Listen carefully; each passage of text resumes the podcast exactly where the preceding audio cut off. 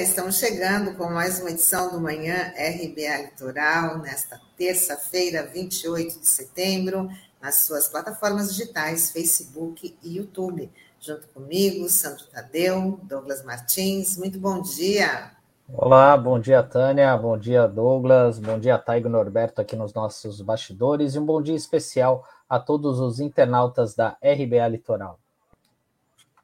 Tânia, Sandro, Taigo, Norberto, bom dia. Bom dia a você que nos acompanha pelas plataformas digitais hoje, nesse 28 de setembro de 2021. Bora com as notícias. Luciano Hang debocha da CPI e publica vídeo algemado e diz que comprou acessório para não gastar dinheiro público. Seu depoimento está agendado para quarta-feira, mas divide opinião entre os senadores. Hoje a CPI retoma as atividades, ouvindo a advogada Bruna Morato, que defende os ex-médicos da Prevent Senior, que denunciaram as pressões para o uso do kit Covid. É, vai ser um depoimento muito importante hoje, né, a respeito é, da, da CPI, principalmente por conta da questão da Prevent Senior, né, que é um assunto que ganhou relevância nacional a partir de denúncias que vieram à tona na imprensa, né, deu um, uma nova cara para essa CPI, justamente por envolver um plano de saúde privado, é, que foi criado justamente para dar uma assistência ao público idoso, né, para as pessoas com mais de 5, 60 anos, e então é, promete bastante. E o Luciano Hang é sendo Luciano Hang, né? A gente sabe que ele é um dos principais apoiadores do presidente Jair Bolsonaro, né? E talvez ele até tenha feito esse vídeo aí dizendo que vai estar tá depondo de coração aberto ali na CPI. Talvez esteja vendendo esse acessório que ele mostra lá nas lojas dele, né? Então, é, olha aí o vídeo que o Taigo está colocando para a gente, mostrando, é, debochando mesmo, né, dos senadores, né, sobre essa questão da CPI, né? E vamos ver como é que os senadores reagem amanhã, né? Porque eles precisam ter a cabeça no lugar para não cair em provocações baratas aí, até justamente para não acabar não afetando a credibilidade da CPI, que está caminhando bem entre erros e acertos. Eu acho que foram é, foram muito acertadas a maioria das posições né, da, da própria CPI, e até porque é, foi uma coisa curiosa, né? Porque essa CPI ela trouxe é, parlamentares muito experientes em várias áreas, né? A gente trouxe aqui, é, até já conversando sobre a questão, é, o Humberto Costa, o próprio Omar Aziz também, como presidente ali, é, que era uma, é um senador de primeiro mandato, mas ele soube ter um traquejo ali para conduzir as coisas, né? É, na, maior, na maior parte do tempo. A gente mostrou alguns parlamentares ali com uma postura bem interessante de questionamentos, como o próprio Alessandro Vieira. É, então, o próprio Randolfo Rodrigues tem se destacado bastante. Então, acho que o, o saldo da CPI tem sido muito positivo, né? E agora está se caminhando para o final com mais esse escândalo da Prevent.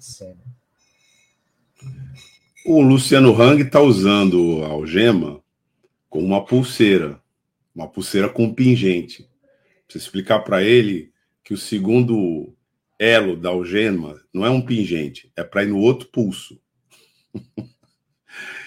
Ele, evidentemente, está ironizando, mas pode ser que ele esteja no modo torrindo de nervoso, né? Porque as acusações múltiplas que pesam sobre ele são graves, mas essa da Prevent Sênior que diz respeito à própria mãe dele é muito grave. Porque envolve um óbito, envolve é, a utilização prática junto a um, um familiar desse kit Covid totalmente desmoralizado e algo que surpreendentemente continua na pauta de muita gente desse governo a começar pelo primeiro mandatário, que botou esse tema no plenário da ONU, quando fez aquele terceiro discurso, né, o último de uma série de discursos desastrosos da presidência da República na Assembleia Geral da ONU, entre as várias é, mentiras, as várias pataquadas que compuseram esse discurso, estava lá a defesa do tratamento preventivo da Covid. Então, a CPI vai falar com Luciano Hang, Luciano Hang nesse contexto. Ele é um financiador da fake news, ele foi um entusiasta e defensor do suposto tratamento preventivo. Ele atacou a ciência, atacou os pesquisadores, atacou as instituições que procuravam se defender duplamente, né? se defender do vírus, desenvolvendo seu trabalho científico e de pesquisa, e também se defender do outro vírus, que é o vírus da ignorância, no qual surfa o bolsonarismo. Então, a oitiva do Luciano Hang hoje, porque para nós todos isso já está com cara de oitiva, não é de depoimento, não. Ele pode sim, como outros, entrar na condição de quem vai prestar informações e sair na condição de indiciado. Então, essa brincadeira que ele está fazendo aí pode ficar séria. E ele pode vir a usar né, esse adereço de uma outra forma do que essa aí que ele está ironizando. Por isso que eu reitero aqui, talvez ele esteja rindo de nervoso. Dando sequência aqui, a gente vai falar sobre o despejo zero, porque o Congresso Nacional derrubou ontem o veto do presidente Bolsonaro ao projeto que suspende despejos durante a pandemia. Com isso, a proposta aprovada pelo Legislativo será promulgada e entrará em vigor. O projeto prevê a suspensão de despejos para imóveis que servissem de moradia ou representasse área produtiva pelo trabalho individual ou familiar até o dia 31 de dezembro deste ano. Além disso, o texto suspende até o final deste ano a concessão de liminares para desocupação de imóvel urbano nas ações de despejo, desde que o locatário justifique que não conseguiu pagar o aluguel devido à pandemia de Covid-19.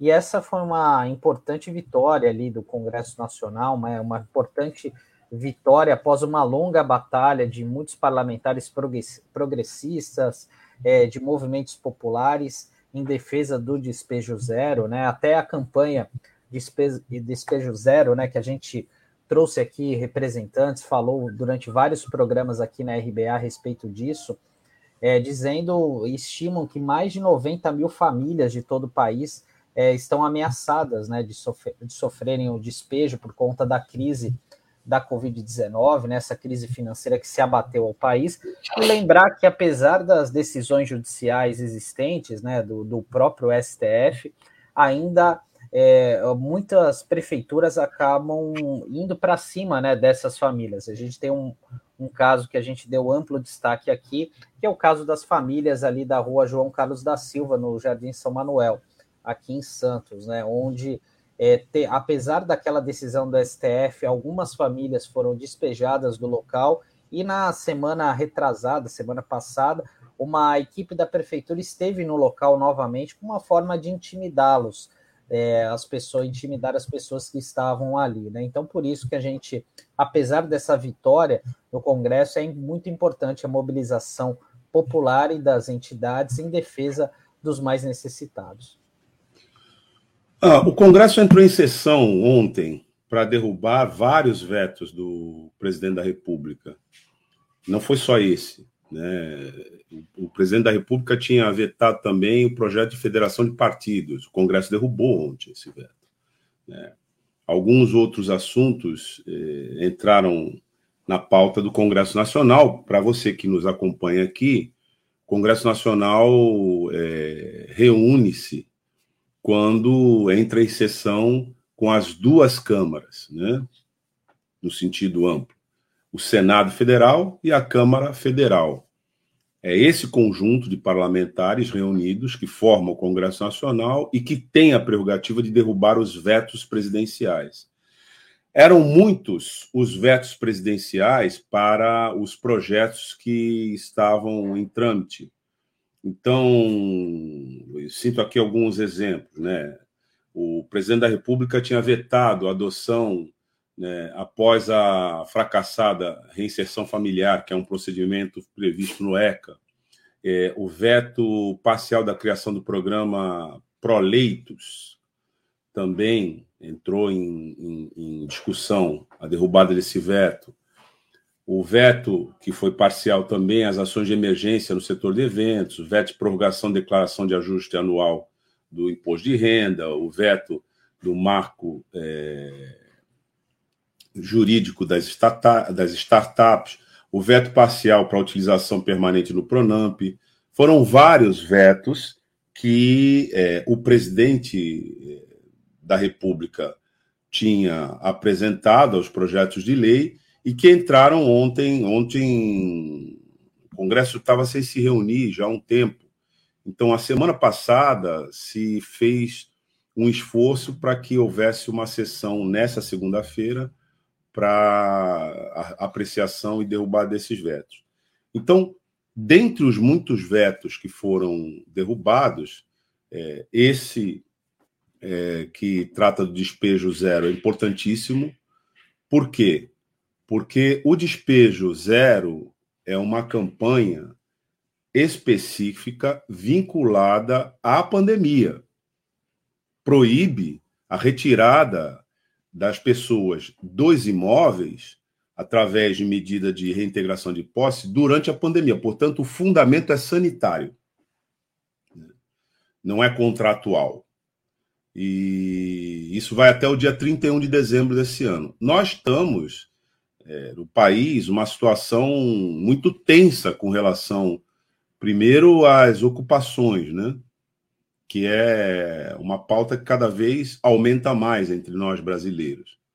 Então, durante esse período, não vai haver uma desocupação através de uma ação de despejo e piora muito a situação, a gente já deu isso aqui, quando esse despejo é administrativo e não judicial. Ou seja, a administração pública faz isso direto, sem consultar o judiciário. Está proibido, Lembrando, Bolsonaro tinha vetado isso, ou seja, admitido a possibilidade que em plena pandemia houvesse esses, despe esses despejos. O Congresso ontem é, recusou isso. Então, fica valendo ainda a campanha Despejo Zero até dezembro de 2021. E também um veto que o presidente da República tinha apresentado à federação de partidos porque a cláusula de barreira, que é aquela regra que estabelece é, a sobrevivência dos partidos é, ligadas diretamente à existência de bancadas num determinado nível no Congresso Nacional e que colocaria para fora vários partidos hoje que não atendem essa cláusula. É, cito aqui o Partido Comunista do Brasil. Uma vez implementada essa cláusula, ele não existiria deixaria de existir como um partido é, em condições de permanecer no Congresso. A federação de partidos é uma, uma alternativa né, a essa cláusula que permite que os partidos se unam em federação e afastem a cláusula de barreira. Bolsonaro tinha vetado isso. O Congresso, ontem, em sessão, derrubou esse veto. Né? E é uma, uma medida importante para a democracia, porque eu estou citando aqui o PCdoB, que é um partido histórico, né? partido que está na presença política da cena é, do Brasil há décadas e vinculado ao campo democrático, especificamente de defesa dos interesses dos trabalhadores, então seria uma perda é, imensa para o cenário democrático e, particularmente, para as lutas sociais que o PCdoB deixasse de ter as posições que hoje ele ocupa e que é, o faz de maneira muito positiva em defesa da nossa democracia. Só lembrar parlamentares do, do nível de uma Jandira Fegali, a importância que esta mulher tem no Congresso Nacional, a Jandira, que é deputada federal pelo Rio de Janeiro, uma figura histórica. Eu estou citando a Jandira, mas o PCdoB tem inúmeros quadros de alta relevância para a defesa da democracia. Então foi importante também ter derrubado esse veto presidencial à possibilidade da organização das federações de partido. E a gente continua falando que o presidente da Petrobras reafirmou que não haverá mudanças na política de preços dos, dos combustíveis e ações para baratear o botijão de gás. Joaquim Silva Luna disse que o momento é quase uma tempestade perfeita, já que coincide com a pandemia, crise hídrica e a alta das commodities. Segundo ele, é o Ministério da Economia, Ministério de Minas e Energia e Casa Civil que tem que zelar pelos preços dos combustíveis.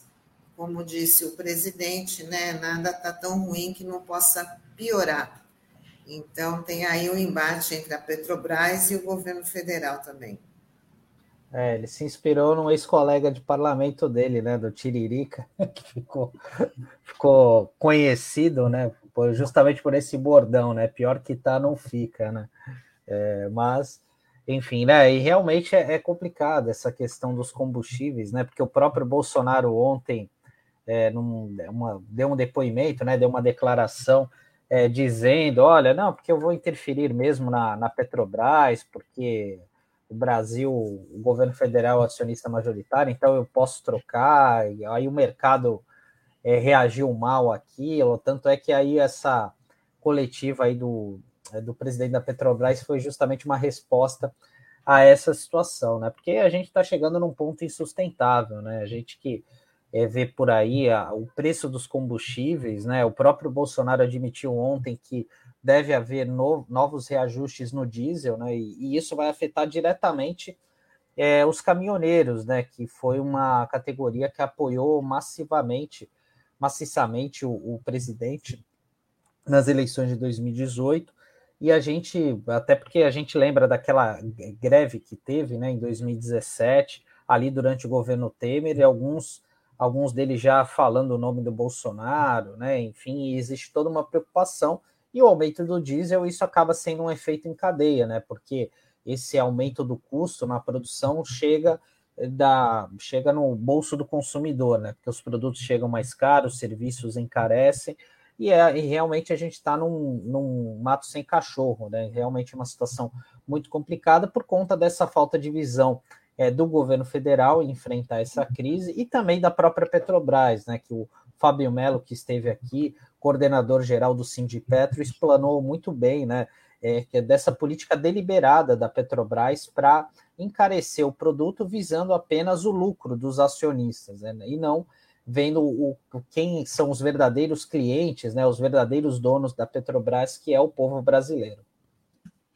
É, o que a gente pode sugerir a quem nos a quem nos acompanha aqui pelas plataformas digitais é que veja é, as entrevistas, e já são várias entrevistas que a gente fez com Guilherme Estrela, que elas são absolutamente pedagógicas para entender o que, que acontece para que os preços é, dos combustíveis e dos derivados também, gás de cozinha, etc., atinjam essa, esse patamar insuportável para a sociedade? A declaração desse general, né, Joaquim Silva Lula, aliás, a foto que o, que o Taigo botou aqui, eu até vou pedir para ele botar de novo, dos dois juntos, sorrindo, é a imagem né, de uma tragédia que o nosso país vive. Essa foto nós já temos uma galeria de imagens que contam bem a situação do nosso país, mais particularmente o desprezo, o descaso e o desaforo que essa elite representa para a nossa sociedade. Uma é essa aqui, em plena crise é, de combustíveis ainda que a foto não esteja ligada diretamente ao episódio de ontem, e a frase infeliz do presidente da República, pior que tá, não fica, é do Tiririca. Mas ele deu uma atualizada nessa foto, ele, ele, né, nessa, nessa frase. Ele revisitou a frase para deixar ela pior. Porque ele está dizendo o seguinte: não tem nada que esteja tão ruim que não possa piorar. Claro, é a imagem, ele é a imagem né, dessa piora. Porque você olha para essa figura e você fala: bom, realmente, não tem nada que esteja tão ruim que não possa piorar. Ele é a encarnação dessa filosofia na figura humana. Mas essa foto que, que, que o Taigo mostrou para gente aqui, ela demonstra, ela passa o estado de espírito de quem está colocando 117 milhões de brasileiros em insegurança alimentar, já inúmeros brasileiras e brasileiros é, sofrendo acidentes domésticos, porque abriram mão de cozinhar com gás, porque com GLP, que é inviável, e foram cozinhar né, a lenha, né, ou é, com outras, outras alternativas, e vem se acidentando, porque esse índice de queimadura já entrou no radar é, de quem pesquisa, de quem acompanha. Então, o que nós estamos assistindo aqui é um retrocesso brutal. E eu estava dizendo para que se veja esses vídeos do é, geólogo Guilherme Estrela, além, evidentemente, do coordenador do Petro Baixada, Fábio Melo, porque eles explicam que a vinculação do preço do combustível aos preços praticados internacionalmente é o resultado direto da entrega da Petrobras às grandes petrolíferas transnacionais e a perda do Brasil, voluntariamente, por parte desse governo, da soberania energética. Esse é o caso. Então, quando vem um general como esse Silva e Luna e diz que ele não pode fazer nada, sim, ele não pode fazer nada porque nessa lógica da entrega para o capital estrangeiro e da submissão do Brasil a eles e da, a, a, é, e da renúncia à soberania energética, evidentemente você não pode fazer nada. Para fazer alguma coisa, a gente teria de tirar imediatamente esse governo daí. E só para fechar a nossa parte de, de notas de hoje, né? É, a Anatel publicou a versão final do edital do leilão do 5G. As companhias interessadas vão poder enviar a documentação a partir do dia 27 de outubro. A análise e o julgamento das propostas de preço está prevista para o dia 4 de novembro, né? Então essa o 5G, como o pessoal chama, né, que é a internet das coisas, né? Então é, acaba sendo um avanço importante aí, né, para para o Brasil é, ser mais competitivo na economia do conhecimento, porém isso chega já com alguns anos de atraso, né? Porque segundo esse leilão, o edital está previsto que o 5G ele vai funcionar nas capitais é, a partir de até julho, em, a partir de julho do ano que vem, e no restante do país em 2019, até 2029, né? Mas a gente acaba perdendo muito, né? Porque é, em 2028 já estão comentando, alguns países já estão falando que vão adotar o, o 6G, né? Que seria uma capacidade ainda maior, né? De velocidade e tal, né? Então, infelizmente, assim, o Brasil está é, tá perdendo o bonde da história. Né? E entre os motivos para isso, né, é a preocupação que o governo federal teve de construir uma rede privativa para o governo federal, que não tem explicação nenhuma, né? e até interferência no sinal das, das antenas parabólicas. Né? Então, realmente, né, o Brasil acabou perdendo o bonde da história. Né? Ah, lembra até aquela votação que teve na época do Império, né, proibindo as estradas de ferro aqui no, no Brasil, né? Que isso chegou a ser é, e o Brasil acabou se perdendo bastante naquela ocasião. O Brasil quase proibiu é, as vacinas para a Covid, agora no século XXI. Só não proibiu porque existe SUS, porque existem profissionais é, comprometidos na área de saúde, de pesquisa com a saúde pública. Mas se não fossem eles, e se não fosse o movimento social, a gente ia proibir vacina no Brasil também. Né? Agora, só um detalhe que eu queria acrescentar nessa pauta, ao rol de temas que você trouxe que embaraçaram né, a adoção da tecnologia 5G até aqui, é a presença dos estadunidenses nessa operação e o confronto que eles fizeram nessa pauta da relação que o Brasil vinha desenvolvendo com a China, que detém uma tecnologia de ponta para 5G e estava interessada em participar desse mercado aqui no Brasil. E houve, nesse aspecto, um veto ideológico que motivou visitas de autoridades estadunidenses, estadunidenses aqui no Brasil e uma espécie de é, demonização da tecnologia chinesa em prejuízo do povo brasileiro, porque efetivamente nós não participamos dessa discussão de maneira adequada como deveria ser, e essa operação está favorecendo, sim, a hegemonia norte-americana num setor que é estratégico, tanto quanto a soberania energética, que é uma espécie de, vou botar aspas aqui, mas dá para falar isso, soberania tecnológica. Né? Quer dizer, o que, que você detém de possibilidade de desenvolver autonomamente num contrato como esse das tecnologias na sua própria origem aqui, na nação, como a gente fazia, como a gente fez, por exemplo, na Embraer. Né? Toda a discussão de componentes que entram num contrato desse, na época em que a gente mandava na Petrobras, isso também fez parte do contrato da Petrobras.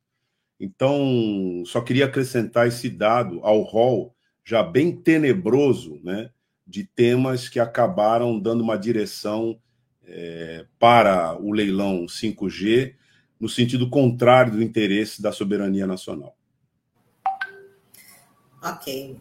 Hora de conversar com o nosso entrevistado, que hoje os deputados estaduais eles protocolaram o pedido de abertura de uma CPI para investigar a operadora de saúde, a Prevent Senior. E agora a gente conversa com o autor desse requerimento, que é o deputado Paulo Fiorilo, do Partido dos Trabalhadores. Acho que ele já está aqui na sala, né, Taigo?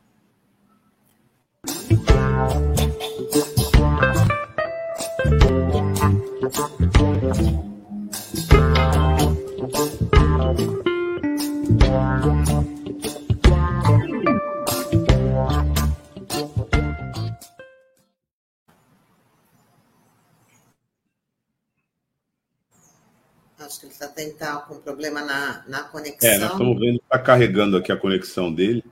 Daqui Sim, a pouquinho ele, ele vai falar de uma coisa super, aqui. super importante, que é um pedido que foi protocolado aí para abertura da, da CPI na Assembleia Legislativa de São Paulo em relação à, à, à Prevent Senior. Então, quer dizer que ela sai também lá do, do escopo da CPI no Senado e vem agora, já vem para o Ministério Público e o pessoal da da, da Alesp já pediu esse protocolo aí para poder ab, abrir a, uma comissão parlamentar de inquérito para investigar a Prevent Senior.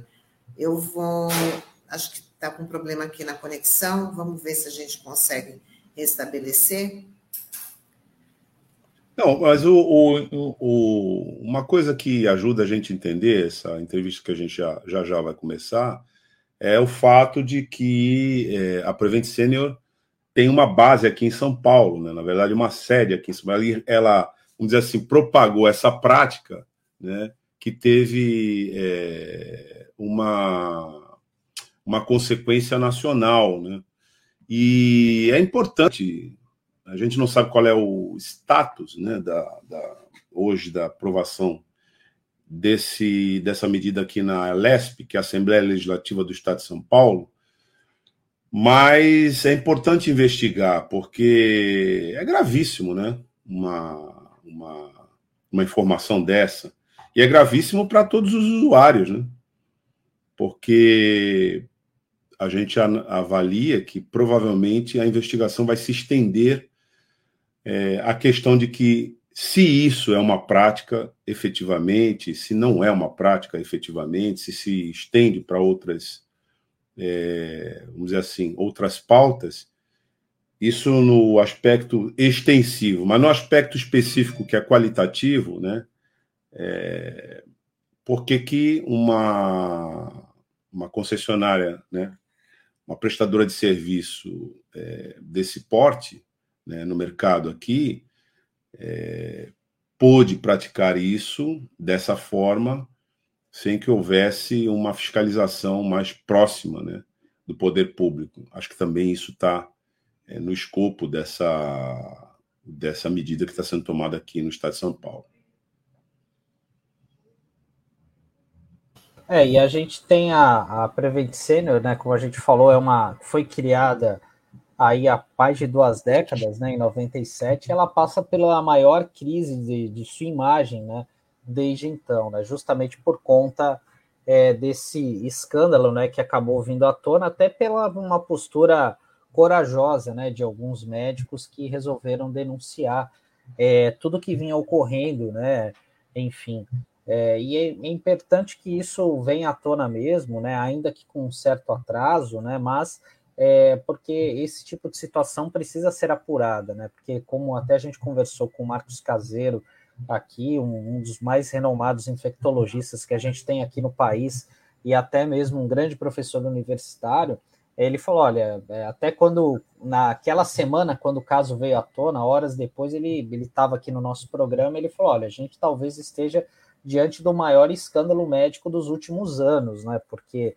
realmente, né, tudo aquilo que se veio à tona, a utilização de cobaias, né, vivas, né, de cobaias humanas, né, para fazer experimentos com medicamentos e isso não ser informado à família, né, isso realmente é muito grave, né? Então é, é uma é um, é, é, um, é um caso chocante que a gente está vendo aqui, né, justamente de uma rede privada de plano de saúde muito bem conceituada até então, né? Enfim, onde foram registradas as primeiras mortes, né, de Covid-19 aqui no país, justamente por ter um público, é, uma sua maioria formado por idosos. Acho que o deputado conseguiu estabelecer a conexão conosco. Bom dia, ah, deputado. Bom dia, deputado. O senhor está em trânsito? Bom dia, Queria pedir desculpa à Tânia e também aos convidados, o Douglas e o Sandro. Eu Não. tinha previsão de sair de Araraquara ontem à noite. A gente fez uma agenda longa lá com o cônsul da Suécia, a embaixadora da Suécia. Infelizmente, terminou muito tarde, a gente acabou ficando em Araraquara. Então, eu queria pedir desculpas, mas já estou aqui, consegui conexão. Está conectadíssimo. Muito obrigada, viu, deputado, pela, pela sua disponibilidade, porque eu sei que hoje também o senhor está sendo muito solicitado em relação à CPI, à instalação da CPI para apurar a, a, operadora de saúde, a Prevent Senior. Eu queria que o senhor já falasse para os nossos internautas, né? Bom, conseguiu aí, foram 40 assinaturas, é, assinaturas até a mais do, do que necessárias, né? Então, como é que vai ficar o processo para a instalação dessa comissão? É, então, o, o, processo é o seguinte: é, nós conseguimos ontem protocolar é, a CPI, foram 40 assinaturas. Agora, ele foi, o projeto de resolução foi publicado hoje no Diário Oficial. Então, ele passa agora a tramitar é, pelas, é, pelas comissões. Ele tem o processo regimental estabelece que agora é preciso esperar cinco dias para que ele possa tramitar pela Comissão de Constituição e Justiça e também é, pela Comissão é, de Saúde. A partir daí, os partidos poderão indicar os membros e, com a indicação dos membros, é possível dar início à CPI. Então, é, nós vamos ter que fazer todo esse procedimento é, regimental antes de iniciarmos os trabalhos de apuração lá na Assembleia Legislativa. Ô, Tânia, eu não eu não estou te ouvindo, espera só um pouquinho. É, eu não estou te ouvindo, eu sei por quê. Deixa eu só ver aqui se eu consigo te ouvir agora. É, só um minuto. Eu vou. Deixa eu só. Desliga o Bluetooth. Desligar aqui o Bluetooth. Vamos continuar. Ok. É, bom dia, deputado. A gente é um prazer tê-lo aqui na, na RBA Litoral e a gente agradece já a tua pronta disponibilização vendo a dificuldade que você está aqui hoje, num dia que vai ser, como a Tânia disse, bastante é, corrido para você. Eu acho que. Acho que o Douglas também perdeu a conexão. Pode, pode ir, Sandro. Bom dia, deputado. Uma satisfação estar recebendo o senhor aqui.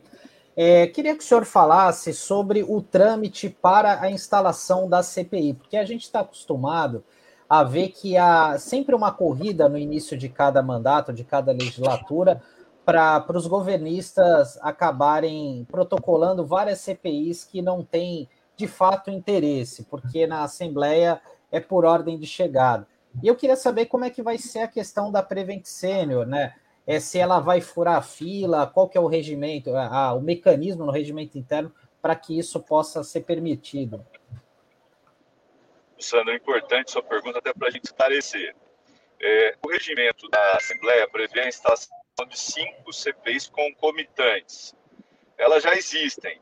Inclusive, tem CPIs propostas pelo PT, como, por exemplo, da desoneração é, do ICMS, que é uma caixa preta é, do governo do Estado, e também a CPI da DERSA, que essa nós vamos ter que fazer uma luta é, no judiciário, é, porque eles estão querendo segurar. Mas a sexta CPI é possível. É, basta a Assembleia aprovar e a gente pode constituir mais uma CPI. Isso já ocorreu aquela CPI da merenda. Vocês devem se recordar que tinha denúncias envolvendo o governo do Estado, parlamentares.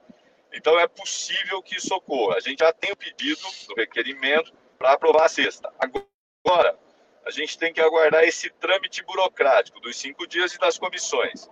As comissões pode ser mais rápido, então a gente pode ter a CPI aprovada agora no início de outubro e instalada, né? Que ela ser aprovada, a sexta CPI, instalada e ter os seus trabalhos iniciados. Aí vão compor a CPI presidente vice-relator.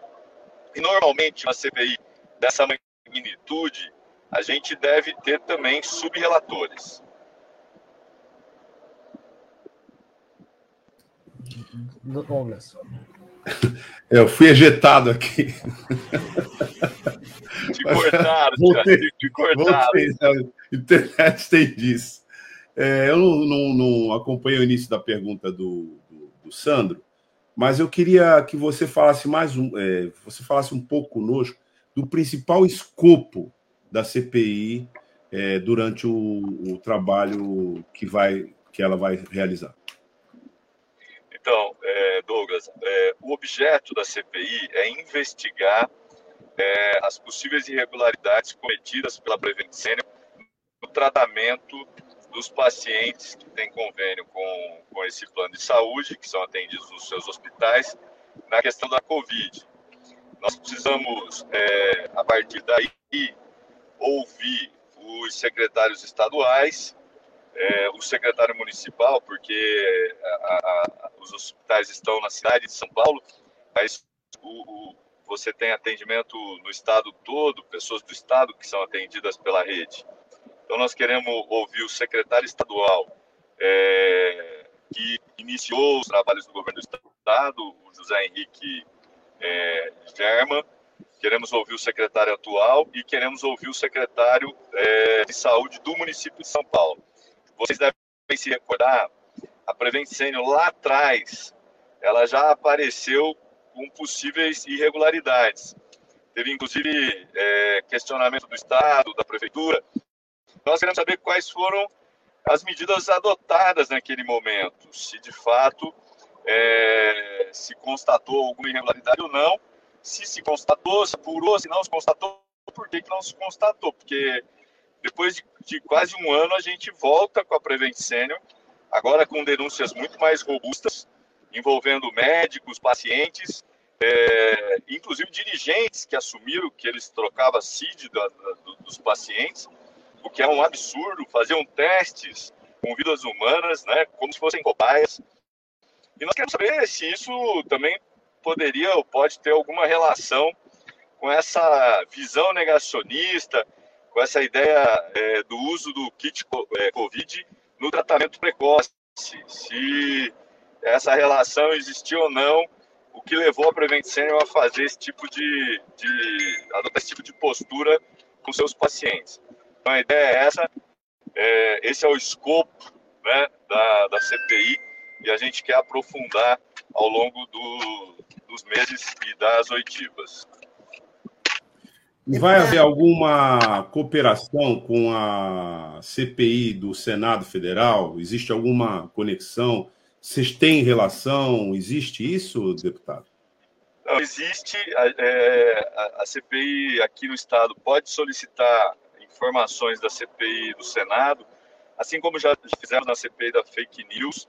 Óbvio que se tiver é, algo em sigilo, a gente vai ter que dialogar também com o Senado.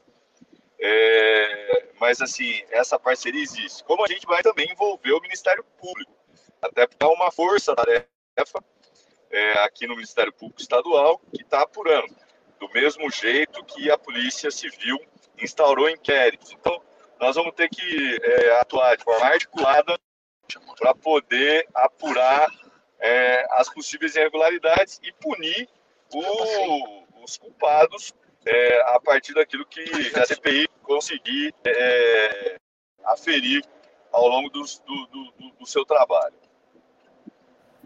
Deputado, é, até é, também com a pergunta que o Douglas fez, ontem o senador Otto Alencar, ele usou até um termo muito forte, falando em eutanásia disfarçada devido àquele, né, é, devido aos tratamentos aí usados pelos, pelo, pela Prevencênio, né, alguns médicos da Prevencênio, e hoje tem o depoimento da advogada que produziu esse, esse dossiê né, falando da, dessas pressões em relação ao uso do kit Covid. E esse, esse dossiê também deve embasar aí o, os trabalhos da CPI, da Alesp? Todas as informações que, que, as, que, que conseguimos serão fundamentais para que a gente inicie os trabalhos é, e possa ter linhas de investigação de apuração a CPI do Senado ela cumpre um papel importante, mas ela está já no seu final. É, e ela também não tem mais condições de aprofundar.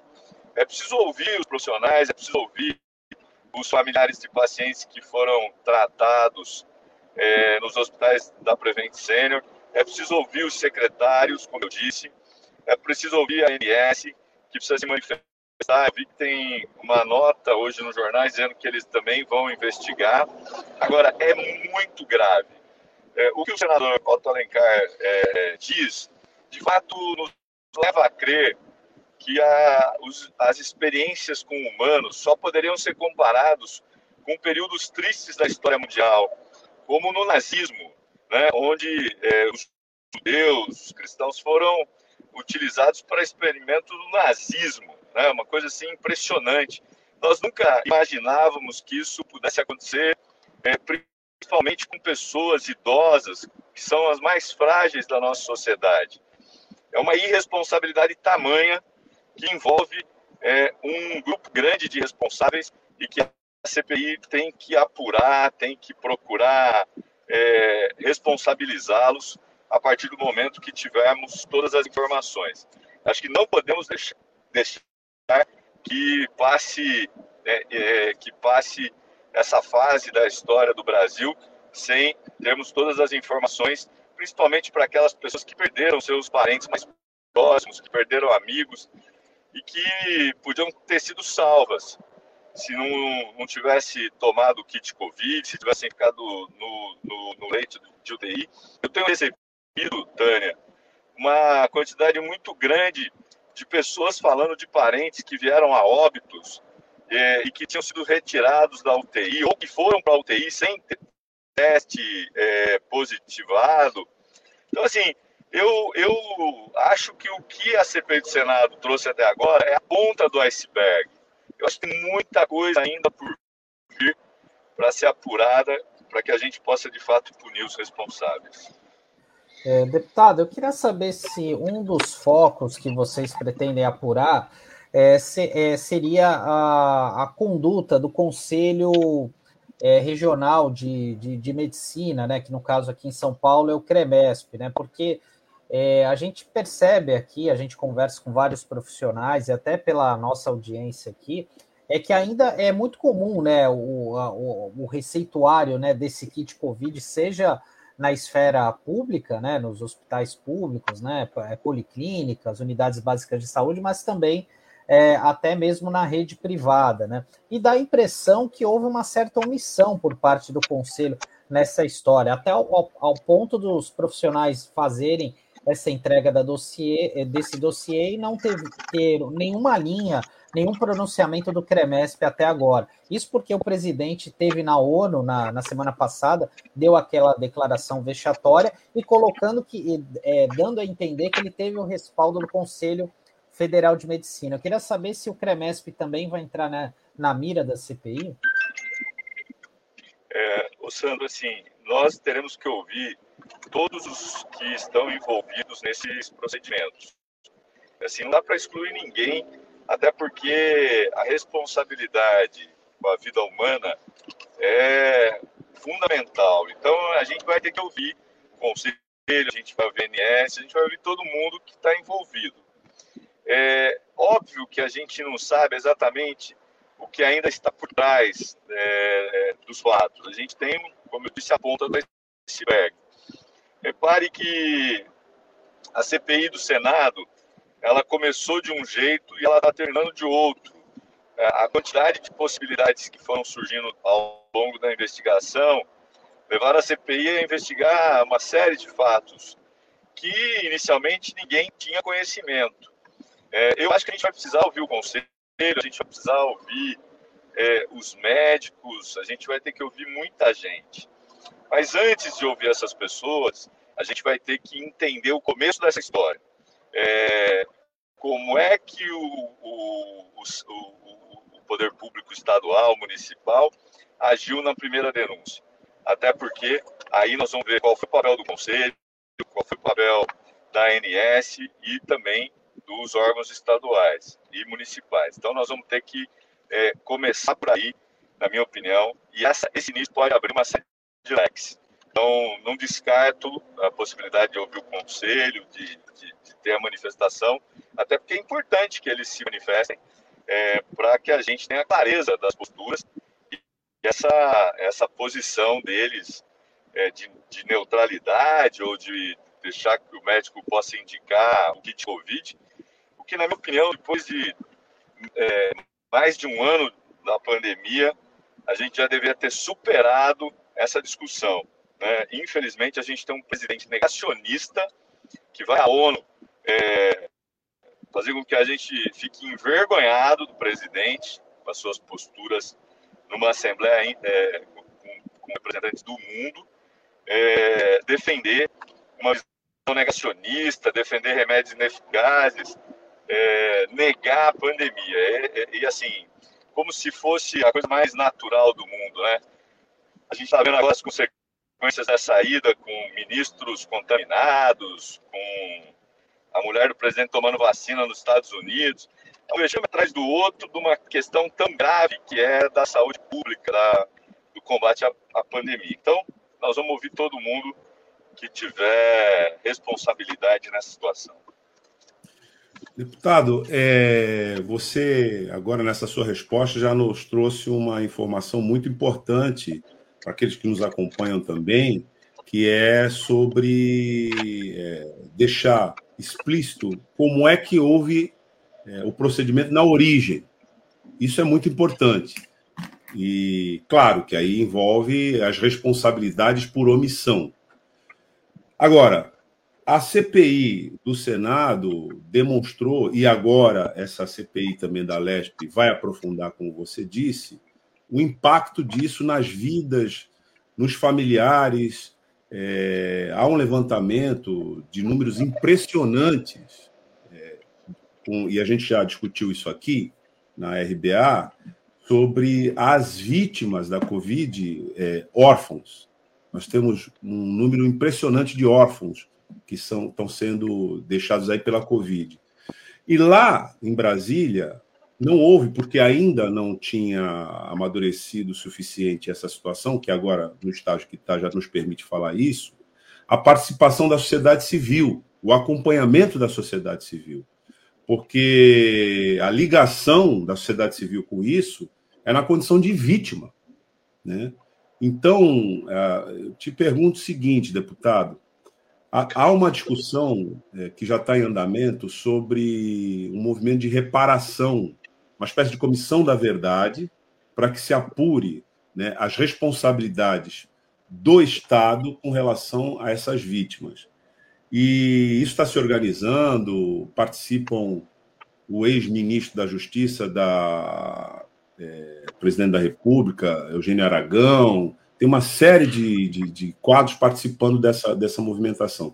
Vai haver algum nível de, de acompanhamento da sociedade civil organizada nessa CPI? E como é que você vê a possibilidade de termos uma comissão da verdade é, ao término de um, uma investigação como essa, onde se identifica a responsabilidade direta do poder público na, é, nos danos né, provocados às famílias, enfim, à sociedade.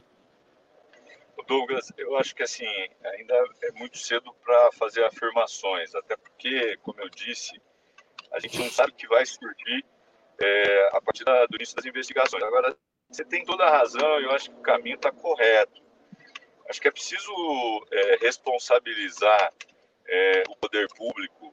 É, a gente viu aí matérias, você fez referência, a quantidade de pessoas que perderam é, o familiar responsável por manter a família. Né? Gente que deixou de ter uma, a pessoa responsável por é, pelo trabalho, pela alimentação, pela escola dos filhos. É, muita gente é, sofrendo com isso. Agora, se a gente vai, ao final, ter uma comissão da verdade, é, vai depender muito desse procedimento, até porque o que a gente vai é, é, investigar são os que vieram a óbitos que foram tratados na Prevent Senior. Então, pode ser que a partir daí a gente desdobre outras, outros caminhos, outras possibilidades. Nós queremos esgotar essa, essa investigação é, tendo um raio-x mais preciso do que ocorreu é, nesse tratamento proposto pela Prevent Senior e na forma como eles trataram, né, como eles não trataram. A partir daí a gente vai pensar nos desdobramentos, e acho que essa questão não está descartada. Aliás, a Assembleia, só pela oportunidade, tem vários projetos que discutem essa questão aí dos que ficaram órfãos, que perderam é, as pessoas responsáveis pela manutenção da família. Eu mesmo propus um projeto que o Estado tivesse um certo seguro para aqueles profissionais da saúde que vieram a óbito. Infelizmente, o projeto ainda não foi votado, é, a gente está aguardando, mas é também uma forma de mitigar a situação dos que os que deixaram a família numa, numa situação difícil. Então, nós estamos preocupados e talvez a CPI até indique esse caminho ao final dos seus trabalhos. Deputado, eu sei que o senhor está cheio de compromisso hoje. Quero agradecer a sua participação aqui no Manhã RBA Litoral. Né? E com certeza o senhor vai estar de volta para falar do andamento aí da, da instalação da CPI aqui com a gente. Né? Então, muito obrigada. Tá? Uma boa viagem, o senhor está na estrada. Né? Obrigada por nos atender, por aceitar nosso convite. E, e parabéns pela iniciativa, deputado. Parabéns pela iniciativa. Queria agradecer a Tânia, é, o Douglas, o Sandro. Dizer que, assim, é, eu tenho feito um esforço grande. A gente trabalhou esse final de semana para conseguir as 40 assinaturas é, eu tive que fazer essa atividade em Araraquara e Gavião Peixoto, de lá coordenando a instalação, a apresentação do requerimento. E assim, a gente tinha que ter voltado ontem, não conseguimos, estou voltando hoje. Estou aqui na, em Campinas e preciso chegar na Assembleia até as 10h30. Então, queria agradecer aí a compreensão, deixar um grande abraço para vocês todos que acompanham o programa da RBA, tá bom? Litoral, né? Isso. Litoral. E o senhor vai voltar ainda numa outra oportunidade, em breve o senhor vai estar de novo aqui com a gente. Muito obrigada, deputado. Um abraço, e boa viagem, deputado. Bom retorno. Então, obrigado, obrigado. Um abraço. Até mais. Bom, e agora a gente já Bom, tem umas interações aqui dos nossos, dos nossos internautas. O Ademilson Lira e Miriam fala bom dia. O Taigo também está dando bom dia aqui para gente. O Beto Arantes, bom dia. Tânia, Douglas, Sandro, Taigo e todos ligados na RBA Litoral, a rádio mais progressista da Baixada Santista. Fabiana, também nossa companheira diária aqui, que fala: Bolsonaro age com um verdadeiro escárnio, por trás de cada sorriso dele há uma tragédia social. É verdade. Emerson Guim fala bom dia, Paulo, dando um bom dia para o deputado Paulo Fiorilo, e ele fala: Cida da comunidade está. Este cara é doente, usa a própria mãe. Acho que se referindo ao Luciano Hang, né? E o, Beto Arantes fala: o Renan já disse que a CPI não é picadeiro, é como o Sandro falou, né? A gente espera que os senadores não deixem a CPI se transformar num picadeiro, porque né, esse Luciano Hang ele tem todo né, esse perfil de, de deboche. Aí o Beto está falando, Luciano Hang pode ser tudo de pior que existe, mas burro ele não é. Ele vai se aproveitar desse depoimento como propaganda para as suas lojas. Bom. A CPI é composta de. CPI do Senado, né? ela é composta de parlamentares experientes. Né? Aliás, o Senado não é um, uma casa legislativa é, de iniciantes. Né? Normalmente para lá vão ex-presidentes, ex-governadores, é, quadros que têm um prestígio muito grande nos seus estados de origem. Então, acho que esse risco não há. Né? Uma CPI que tem ali é, Randolfo, Rodrigues, Randolfo Rodrigues, o próprio Marazis, que tem conduzido ao longo de todo o processo a CPI é, de maneira, eu diria até serena, né? É, mesmo o Renan Calheiros, que a gente sabe quem é o Renan Calheiros, a gente sabe da trajetória do Renan Calheiros, mas nesse episódio ele tem tido um papel muito importante, né? além de é, Humberto Costa, que tem tido uma participação também muito precisa na hora de é, apresentar requerimentos, etc. Então, assim, é, não há esse risco, né? E a CPI também está vacinada, né? Porque ela já foi alvo de inúmeras sabotagens e para quem tem que lidar com a tropa de choque do governo, que fica o tempo todo fazendo movimentos absurdos no plenário da CPI, a começar pelo senador filho do presidente, mas não fica só nele. Você, nós já assistimos à invasão do plenário da CPI, porque um deputado federal não pode ser impedido de entrar na CPI. A CPI fica numa, numa salas ali, é, daquela galeria, daquelas alas, né, que tem vários plenarinhos, e que a imprensa fica fora, se você não tiver credenciado, você não entra, é, é rígido o controle. Mas os deputados não, né? Eles são congressistas, então eles podem entrar lá a hora que eles bem entender. E vários, né, inclusive esse deputado que não tem a menor expressão a não ser ser papagaio de pirata do, do Bolsonaro, esse deputado do Rio, Hélio Bolsonaro, que curiosamente adotou o sobrenome né, do seu patrão como seu próprio sobrenome, né? É, até esse foi parar lá na CPI para intimidar. E a CPI botou a todos nos seus devidos lugares. Então, não acho que o Luciano Hang represente um risco efetivo para isso. Mas o fato é que é, a, a Prevent Senior apareceu no final e a CPI tem prazo, esse prazo é regimental, mesmo que haja prorrogação de prazo, então, por uma questão né, é, objetiva e regimental, a CPI não vai poder aprofundar. É, rigorosamente, adequadamente, essa informação né, desse episódio Mengele que aconteceu na, na, enfim, na lógica aí absurda né, do terraplanismo, porque precisamos localizar esse episódio como uma consequência do terraplanismo sanitário. É uma consequência. Acreditar nesse terraplanismo sanitário, nessa orientação insana que se instaurou, que tomou conta do Brasil, né, é, resulta nisso aí. Né? Porque você tem não só atuações individuais, mas você tem atuações corporativas nesse nível de insanidade, como esse triste exemplo da Prevent Senior, que apresenta como justificadíssima a iniciativa do deputado estadual Paulo Fiorilo para dar, porque uma das razões é essa, para dar prosseguimento àquilo que a CPI não pode mais CPI do Senado não pode mais aprofundar. E aqui no Estado de São Paulo, uma vez aprovada como foi a CPI da Prevent Senior, vai haver o aprofundamento. Então, eu minha avaliação é que a CPI vai concluir, já ela tem um parecer de juristas renomados elencando 13 crimes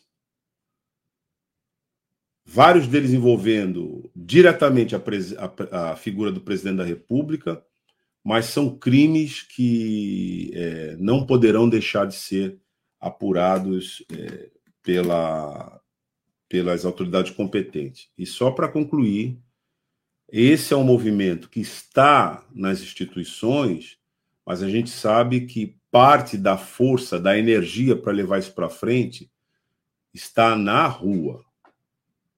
Daí a importância da mobilização que já se apresenta para o dia 2 de outubro, o próximo sábado, com atos por todo o país para se discutir isso. A CPI deve sair, me parece, né, dos corredores das instituições e tomar conta das ruas, nessas mobilizações sociais imprescindíveis para que a gente se livre né, desse tipo de prática que está nos matando literalmente.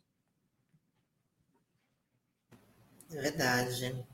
Bom, eu até repito a frase ontem, eu fiquei muito impressionada com a frase do, do senador Otto Alencar de chamar de eutanásia disfarçada, porque a que ponto chegamos, né? Ter, um, ter esse tipo de prática né, numa, numa operadora de saúde, isso vir vir à tona, né, as pessoas denunciando. Então, é, é, uma, é uma história de terror, é uma história macabra. A Sandra Morim do Corisco, ela fala, o Conselho Federal de Medicina tem que ser chamado às falas, é verdade, porque deu muita, muito respaldo aí para essas ações do, do, do, do governo em relação a esse tratamento precoce. É, guardadas as devidas proporções, isso faz lembrar um caso que repercutiu muito aqui na cidade de Santos em 2000, 2009, que foi um problema na, na bomba de cobalto da Beneficência Portuguesa. A Tânia deve se recordar disso, é, porque muitos pacientes que fizeram tratamento de câncer, né, é, faziam num aparelho que não, de fato, não fazia o tratamento adequado de pacientes com câncer. E aquilo gerou uma uma verdadeira, deixou uma pulga atrás da orelha de muitos pacientes que acabaram, de muitas famílias que acabaram perdendo seus entes, de outras que passaram por tratamentos e tiveram ou voltaram o câncer, né? O câncer acabou voltando, né? Então realmente é aquilo abalou muito, né? Foi um escândalo muito grande aqui na cidade. É, enfim, é, não acabou, até isso foi parar na justiça, mas isso acabou não avançando, né? E a gente está num caso muito parecido com essa questão da Prevent Senior, porque muitas pessoas acabaram perdendo seus entes queridos, né? E fica a dúvida, né? Será que o procedimento foi adequado? Será que realmente eu fui avisado do que tudo que estava ocorrendo, né? E até estava puxando aqui um dado do site da INS, é só aqui na Baixada Santista a, a, tem mais de 18 mil usuários da Prevent Senior, somente aqui na nossa região, né, que é um número considerável, né, levando em consideração, por exemplo, que a, o plano da Santa Casa, que é um dos maiores, tem quase 80 mil vidas, né, então realmente talvez a gente possa surpreender com muitos relatos que venham a, a ocorrer, né, que cheguem na CPI, inclusive de pessoas aqui da nossa região. Nossa, bem lembrado, é. Sandro. Eu tive dois conhecidos nessa situação aí da, dessa questão do cobalto que tiveram que correr um grande risco, né? Agora você lembrou bem. E é uma situação muito semelhante dessa que a gente está assistindo agora com a Prevencênio. É, vai demonstrar essas práticas fraudulentas, né? Tanto essa da bomba de cobalto era um tratamento, e eu me lembro bem, né? Um tratamento placebo, só que era câncer, né? As pessoas estavam se é, submetendo a tratamentos, uma doença gravíssima, dependendo né, do estágio, é, e eram, na verdade, enganadas. No caso aqui da, da CPI da Covid, da Prevent Senior e do kit Covid, ou tratamento precoce, tem uma, uma divisão que a gente precisa fazer. Aqueles que não sabiam que estavam sendo submetidos à condição de cobaias, e aqueles que eram informados e convencidos pelo serviço médico a se submeterem ao tratamento é, preventivo, que, na verdade, todos os cientistas e as agências que cuidam disso informam que não tem eficácia nenhuma. Também é um placebo, mas perigoso, porque se tiver comorbidade pode levar a óbito. Então, teve um contingente que foi convencido a fazer esse tratamento. Isso ajuda a gente a entender por que, que tanto na ONU como em outras oportunidades, o presidente da República disse que essa é uma questão da liberdade médica. E esse é um tópico que precisa ser é, analisado. Porque não há liberdade médica quando você, ou do médico, né, quando você tem a informação de que aquela droga é uma droga que pode levar a complicações na saúde do paciente. Aí não tem liberdade. Aí você inverte a, a liberdade para você é, lesionar ou matar uma pessoa não existe, simplesmente não existe. Isso é absurdo. Mas veja, isso está sendo tratado de maneira naturalizada e uma CPI nesses modos, ajuda bastante a gente a separar o joio do trigo aqui. Porque é, muita gente se confunde, viu? Com essa informação. Quando uma autoridade vem dizer, não, isso é um problema de liberdade médica, de convicção.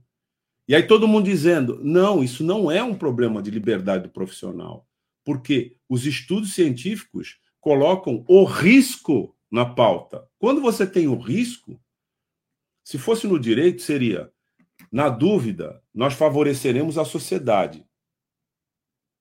Né? Quando tem uma, um procedimento de risco a ser adotado pelo Estado. É um princípio, inclusive, de direito esse.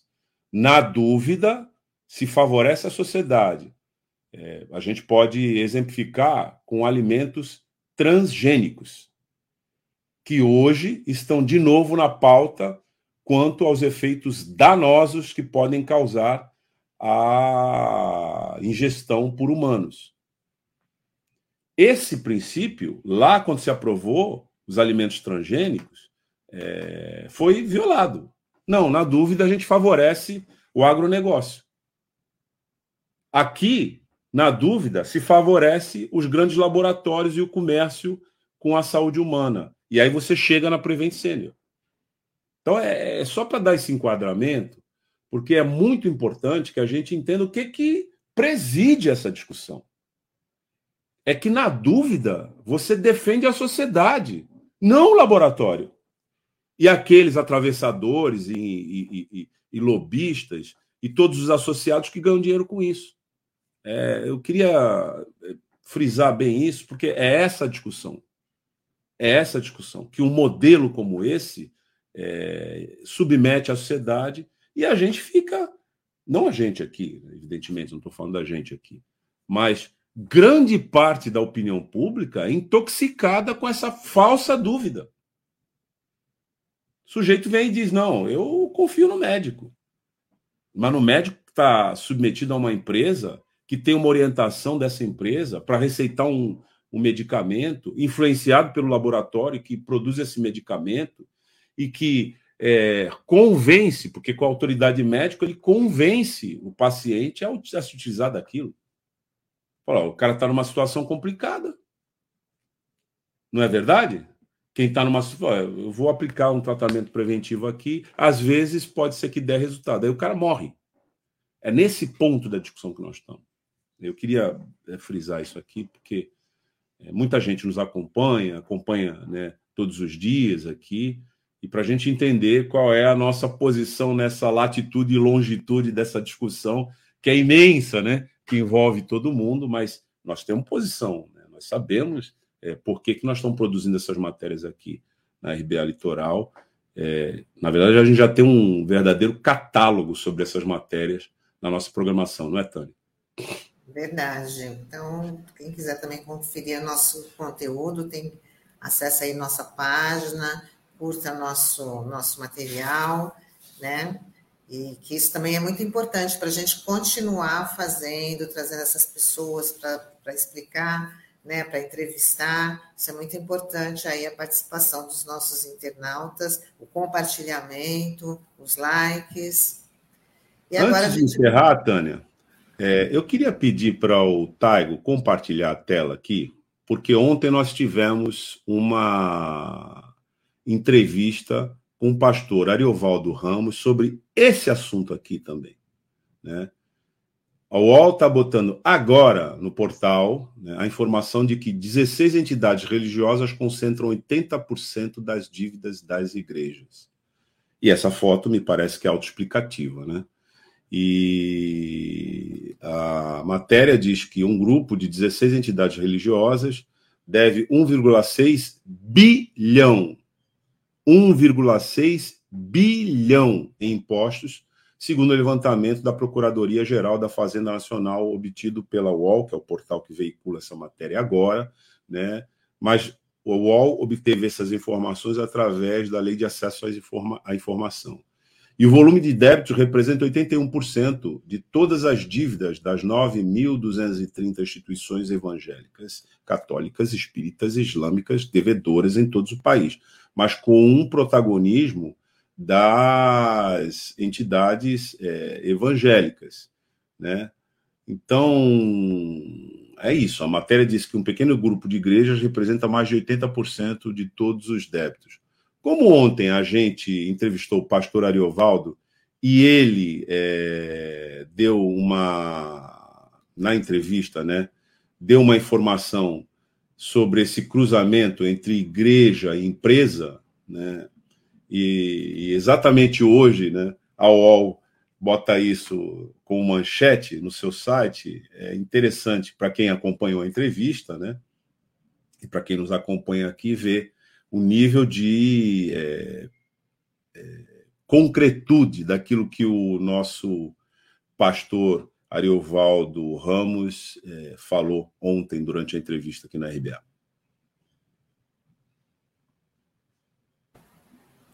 Muito bem. Bom, e com isso a gente vai se despedindo dos nossos internautas, né? Terminamos aqui mais uma edição do Manhã RBA Litoral, edição desta terça-feira, 28 de setembro, uma terça-feira ensolarada, mas a gente está de volta amanhã, né? Com mais entrevista, mais informação aqui nas suas plataformas digitais, Facebook, YouTube. Amanhã a gente fala com Fernanda Gianazzi, né, Tânia? Exatamente, vai falar sobre a situação do amianto. Ela que é uma especialista neste, né, um produto tão nocivo, já proibido em vários lugares, mas que ainda enfrenta aí uma certa resistência na, na utilização desse produto que é tão nocivo. Tchau, pessoal. Tchau, Douglas. Até amanhã. Até amanhã, gente. Tchau, Sandro. Tchau, Tânia. Amanhã a gente está de volta às 9 horas com o nosso Manhã RBA Litoral. Tchau, até amanhã.